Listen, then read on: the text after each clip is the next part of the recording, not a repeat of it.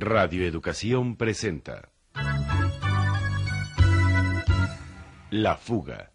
Yo soy María del Mar. En mis ganas de cantar hay una luz sagrada.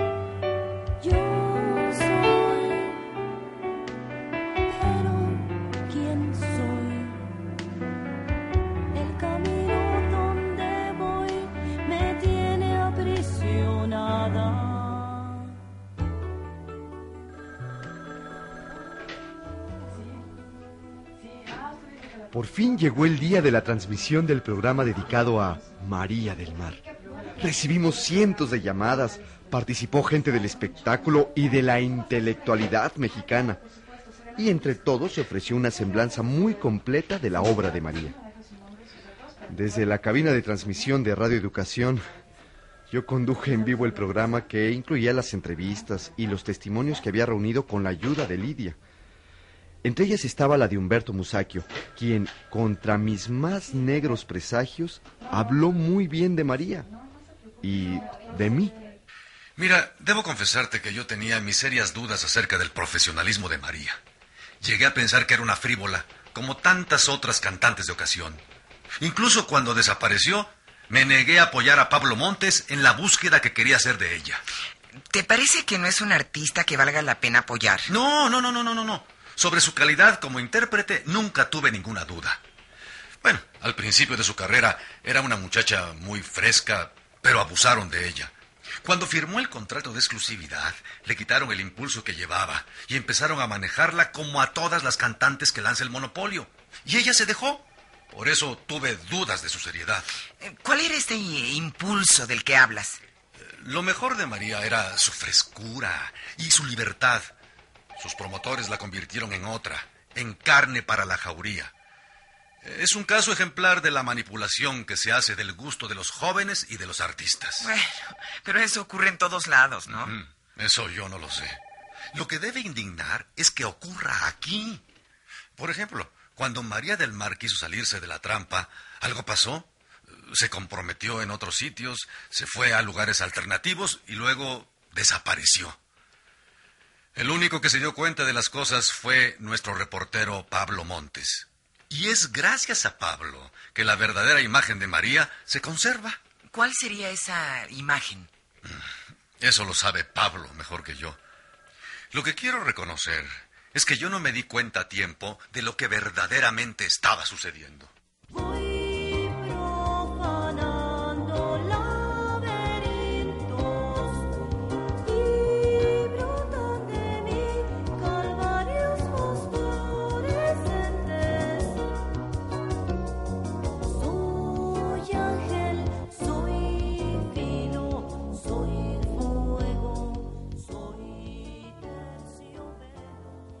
También hablamos de la evolución de la carrera de María.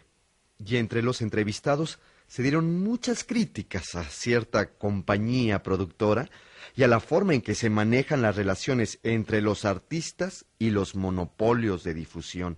Las cosas se pusieron más drásticas cuando se trató el asunto de la desaparición de María. Froilán López Narváez. El arte tiene como gracia principal la autenticidad. María del Mar era auténtica. Cuando entra en el circuito del comercio, cuando su canto y su actuación se vuelven mercancía, perdemos a María del Mar. Y quizás ahora, perdido el mar, sea un afluente, un riachuelo, muy probablemente envenenado, muy probablemente contaminado de los intereses de esta empresa que aprovecha, que abusa de la gracia de la gente, los artistas, para después convertirlos en un objeto, en una mercancía. María del Mar se volvió riachuelo y no sabemos de ella, sino que ha perdido su gracia principal.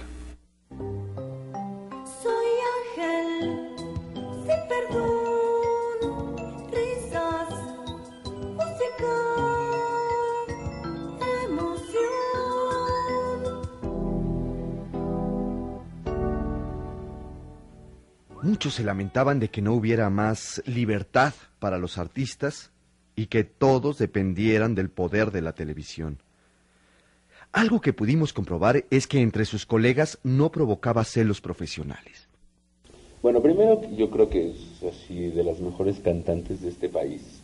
Lo que pasa es que algo, algo le pasó que le dio el Transformer y yo siempre he pensado, bueno, ¿qué, ¿qué pasa? ¿Por qué de repente empiezan a cantar determinado tipo de música con una imagen determinada, mi reina? Y de repente me la pintarrajearon toda. Yo te voy a confesar que yo la conozco personalmente.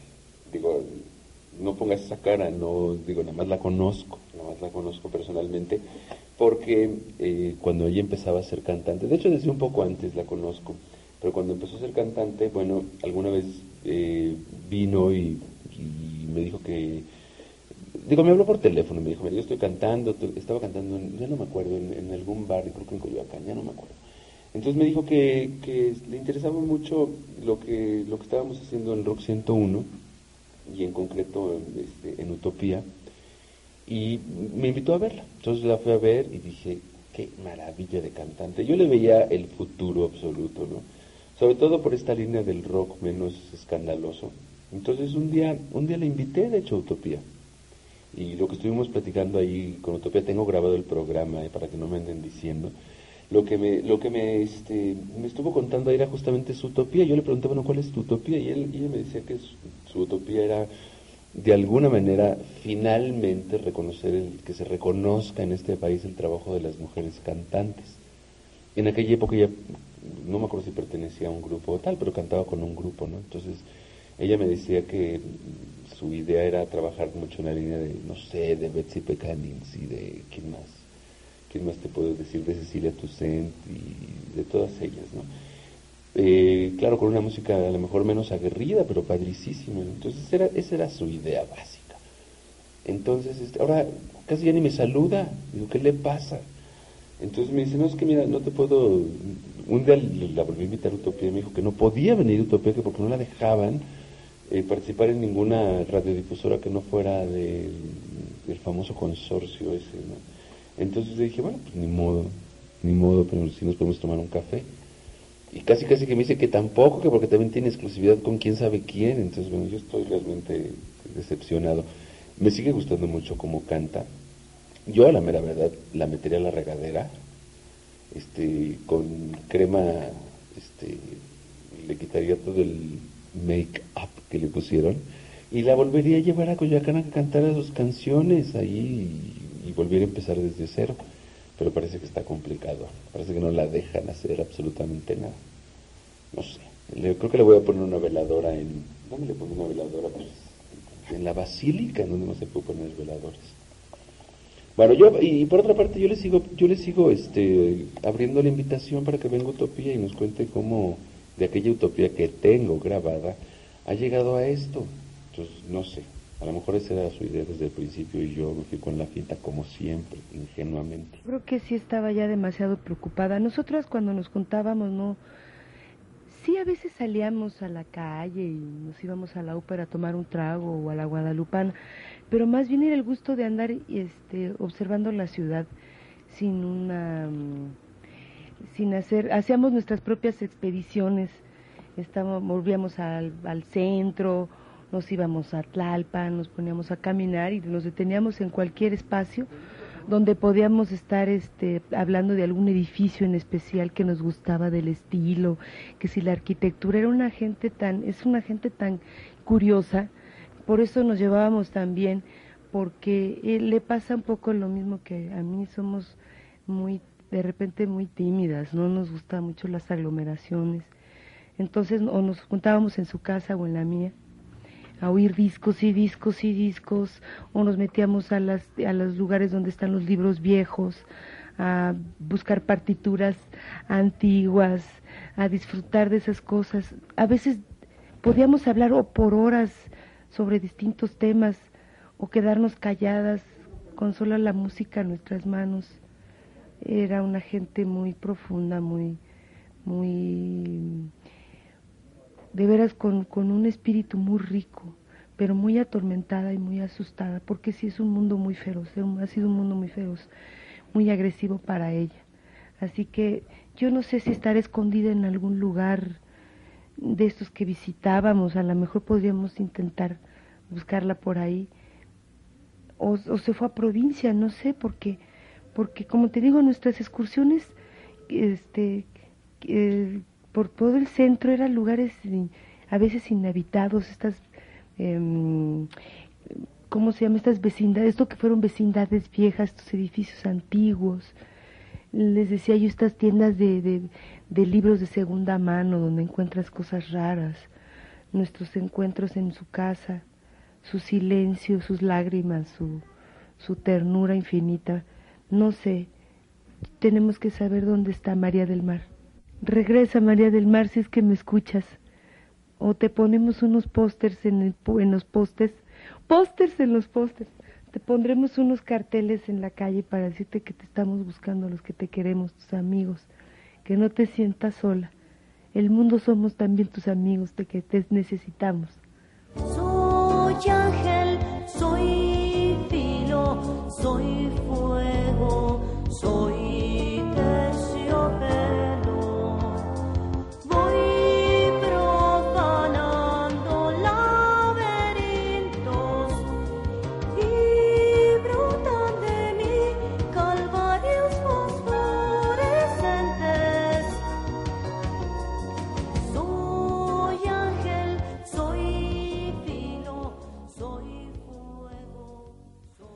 Bien, pues desgraciadamente hemos llegado al final de esta transmisión. Quiero agradecer muy cumplidamente la participación de todos los que aquí estuvieron y que expresaron libremente su punto de vista. Gracias de veras por ayudarnos a entender este caso que es María del Mar. Agradecer también a las autoridades de Radio Educación que nos abrieron este espacio. Y ojalá que hayan disfrutado mucho de la música de María del Mar, que es lo mejor de ella. Gracias.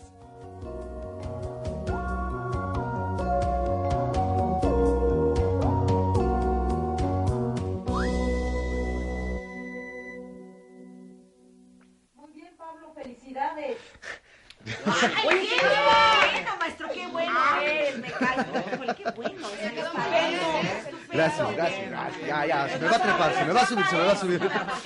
Ya bájenle, bájenle. Todo el mundo estaba feliz. El programa había sido un éxito. Y en medio de la algarabía que estalló en la cabina, ocurrió precisamente lo que estábamos esperando. Aparecieron los signos de las sectas a las que pudo pertenecer María, un aspecto desconocido en su vida. Nos llamó un maestro de cultura indigenista que, por comodidad y para que no se sienta ofendido, llamaremos simplemente así, maestro. Me parece increíble que sean capaces de ocultar la verdad a tal punto. No sé de qué está hablando. No se haga la que no sabe. Oiga, no sea grosero. Más grosería es ocultar la verdad. ¿Por qué no se atrevieron a ir a fondo en el caso de María? ¿Fue miedo o consigna? Nosotros no recibimos consignas. sí, cómo no. Si sabe algo más de lo que hemos dicho en el programa, dígalo y no nos haga perder el tiempo. Pues le voy a decir algo. Sí sé más, mucho más de lo que ustedes han dicho. Y si no vinieron a mi escuela los hijos del quinto sol, fue porque les gusta ocultar la verdad. María era una de las nuestras. ¿Qué quiere decir con eso? No se lo voy a decir por teléfono. Bueno, entonces, ¿qué quiere? Tiene usted carácter de conquistador. En cuanto no saben qué argumentar, se enojan. Vengan a nuestra escuela y aquí les diré muchas cosas más, con la condición de que se atrevan a publicarlo. Ya no siga tomándonos el pelo, ¿quiere? Ustedes son los que le toman el pelo al público. Atrévanse a conocer la verdad. María del Mar se atrevió.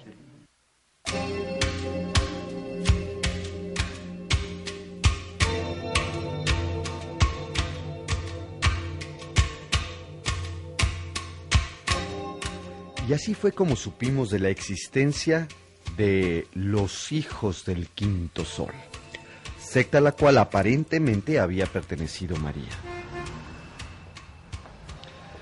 No perdí mi tiempo y al otro día me lancé a la búsqueda de la escuela secta. Estaba en pleno centro, atrás de catedral, en una vecindad colonial derruida con patios como vasos comunicantes de una geografía urbana. Ah, ahí está la dichosa secta. Dirigida por un maestro, guía, sabio en todas las ciencias, pero en especial en ciencias de la confusión.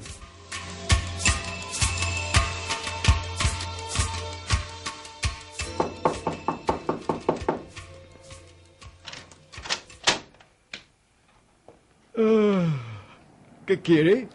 Buenos días, soy Pablo Montes, periodista. Eh, Me dijeron que usted sabía algunas cosas de María del Mar. ¿De dónde viene? De la radio. Ah, esos son unos mentirosos. Oiga, no, no todos y no siempre. ¿Y de qué quiere que hablemos? Pues de María del Mar. Sería mucho mejor que habláramos de mi escuela. Ese sí sería un mensaje importante para la humanidad. Mm, Pues sí, pero el caso es que nosotros necesitamos saber más de María y usted dijo... Ah, yo solo dije que no estaba todo aclarado. No me haga decir lo que no quiero. ¿María perteneció a su escuela? Puede ser. Por favor, maestro. Es importante para su escuela que se sepa que María del Mar vino a tomar clases, ¿o no? Sería una promoción importante, un reconocimiento a sus virtudes. Eso no importa. Nosotros trabajamos para la verdad. Pues ya ve. Entonces dígame lo que sabe. Estuvo en la escuela y lo que descubrió aquí fue fundamental. ¿Qué fue lo que descubrió? ¿Y qué me da a cambio de la información? ¿Cómo? Sí, como lo oye. Quiero algo a cambio de la información. Pero usted dijo que lo único que le importaba era que se conociera la verdad. No sea ingenuo, ni me haga parecer tonto. La información cuesta. Yo quiero anuncios para mi escuela en su radiodifusora. No sé. Cinco anuncios por día, durante un mes. Así como una carta de reconocimiento. No puedo prometerle nada. Pero veré qué puedo hacer. Bueno, ahí le va lo primero que sé. María cometió un gran error al cambiarse de nombre. Se convirtió en su propio nahual. Eso la acabó. No me diga. Sí, sí. El nahual puede devorarnos si no controlamos sus efectos. Y así siguió, contándome una sarta de idioteces en donde lo que más se distinguía eran sus delirios de grandeza y de persecución. Nuestras reivindicaciones aterran. Los verdugos de nuestro pueblo están a la defensiva.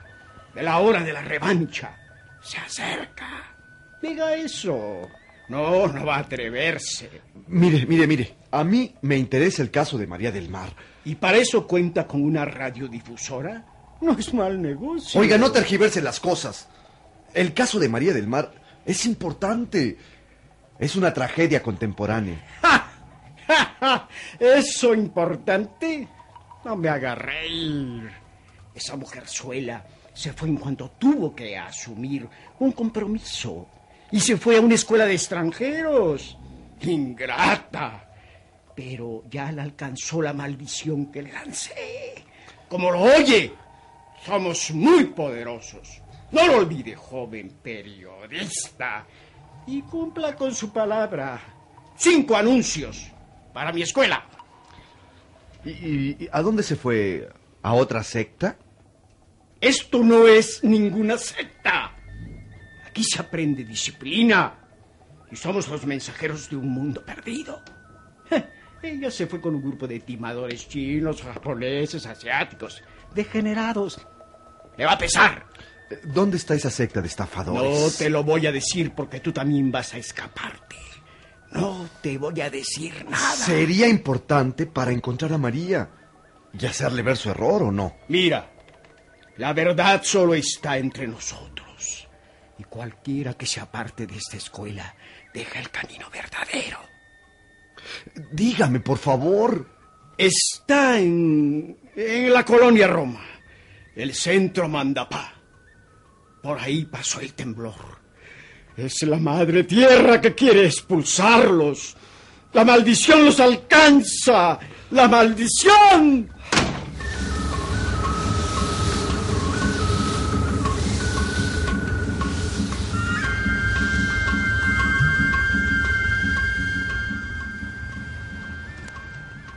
Sí supe de un centro llamado Mandapá, en plena colonia Roma. Era un lugar de convergencia y revoltura de muchas creencias orientales que encontraban cabida, especialmente por su exotismo. Pase. Para recibir a los futuros iniciados clientes, estaba una mujer muy extraña, de apariencia mística, vestida de un blanco inmaculado, delgada pero bien formada, y que parecía llegada de otro mundo. María. María del Mar. Sí, sí. Conocimos a María la pobre. A veces la veo en sueños, confundida, en un viaje peligroso del que no sabemos qué pasará. Nadie tiene la vida asegurada. ¿Cuánto tiempo estuvo aquí? Poco. Muy, muy poco. Nada, casi nada.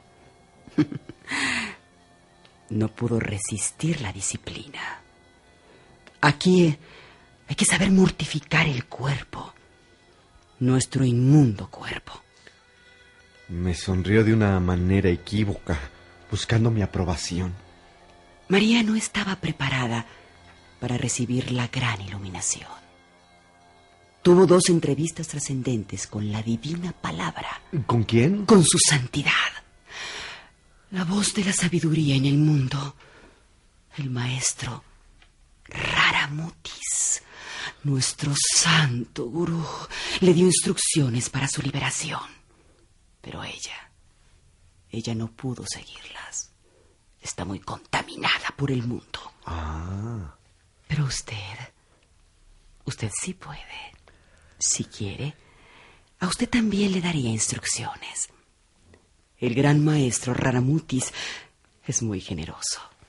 Y el aura de usted es muy translúcida. Venga, venga a nuestra escuela. Usted tiene la estrella de la iluminación. No se crea. Soy muy incrédulo. Es horrible. Por culpa de la realidad somos muy reacios. Desconfiamos de todo. Es verdad. La información corrompe. Pero no se aflija. El maestro Ramutis ha salvado casos más graves. Hasta políticos vienen a verlo. Inscríbase. Solo cuesta dos millones al mes. ¿De nuevos pesos? No, no, no. Si no somos estafadores. Solo dos mil nuevos pesos. Que es muy poco comparado con lo que usted puede llegar a obtener. La liberación. La iluminación. Suena mejor que un psicoanálisis, ¿eh? No es bueno bromear con la doctrina, se lo advierto. En la escuela no toleramos la falta de respeto. Pues ya ve, no tengo remedio. ¿Y con María qué pasó? María del Mar. La pobre. No entendió. Se quedó prisionera de la malla. La peor de las condenas. ¿Cuándo dejó de venir?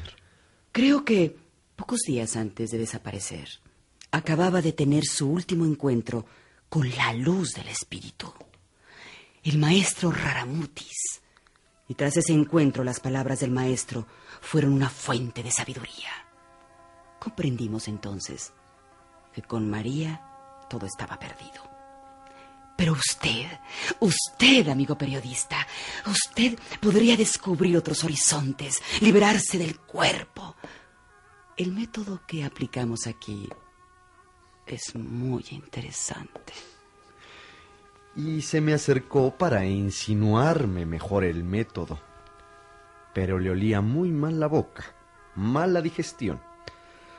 Comprendí que no tenía mucha más información que sacar. Vamos a abrir una sucursal en Coyoacán, porque los astros están en conjunción en esa zona. Venga a visitarnos, quizá para entonces se decida. Y hasta pueda escribir un artículo en su periódico. No me pareció mala idea, la de ir a Coyoacán, antes de que la secta Mandapá se instalara ahí.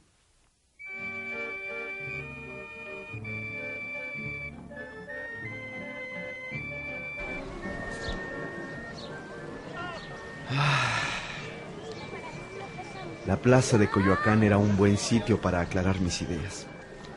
De mis dos entrevistas frustradas, solo podía sacar en claro que María quería cambiar. Pronto dejé de pensar. La vida en la plaza se imponía sin mucho escándalo. Fluía sin complicaciones, sencilla y directa. Observé a unos niños que jugaban en una banca. Hacer lo que a mí me gusta. ¿Y qué quieres ser? Eh, pues el sol y la luna, oye. Pero eso no se puede. ¿Yo qué hago entonces? Pues lo que quieras, sí, pero que no sea ni el sol ni la luna. Eso no se puede. Yo soy el sol y tú la luna, ¿sale? No, no y no. Yo quiero ser los dos y que tengas que venir a rogarme de día y de noche. Pues yo voy a ser los dos, ya verás. Ay, pues alcánzame si puedes. Pues te alcanzo si puedes. Uy. El juego de los niños me impresionó como si se tratara de un mensaje cifrado. La tarde también había cobrado los colores de un mensaje secreto, con sus murmullos luminosos, sus risas, sus fuentes. De pronto comprendí que el caso de María era mi manera de conocer otras realidades y hacer más vivas las mías. Y me fui a otro lado, a tallarme un poco con la realidad.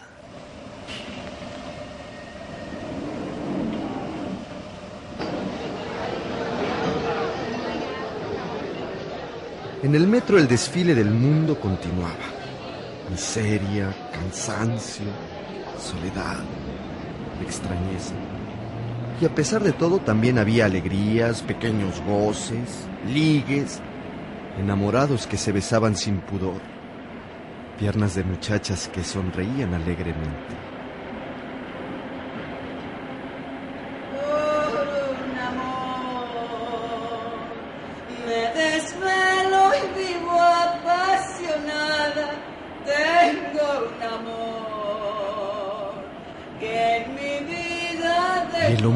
De ese universo, encontré a una mujer con sus tres hijos, uno en brazos y los otros dos arrastrados por los vagones.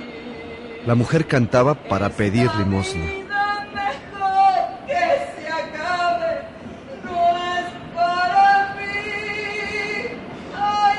Tenía el rostro quemado y su voz era la imagen misma del dolor. ay, corazón, no sufras. Cuando sufren Los pasajeros del vagón siguieron en su rutina indiferente, pero ese falsete doloroso, aguijón de la pena, esa voz lastimera hería, marcaba. Esa voz subía de las entrañas de la tierra para hablar del dolor.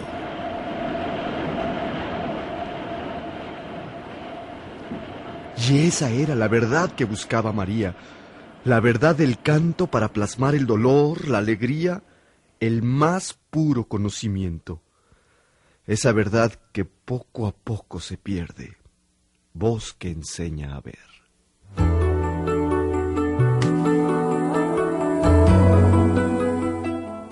Presentamos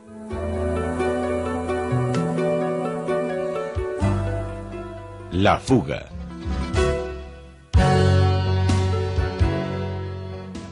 Participamos en la realización de este programa en las voces José Carlos Rodríguez, Rita Guerrero, Salvador Sánchez, Luisa Huertas, Maru Pulido, Eduardo Lugo, Fernando Martínez y Viridiana Pérez Berti.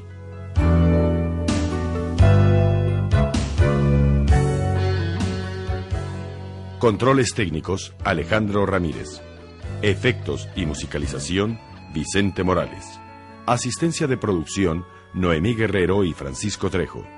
Música original de Marcial Alejandro, Rita Guerrero y Juan Sebastián Lag. Guión radiofónico de Carmen Limón y Enrique Atonal. Producción Lidia Camacho. Idea original y dirección Enrique Atonal.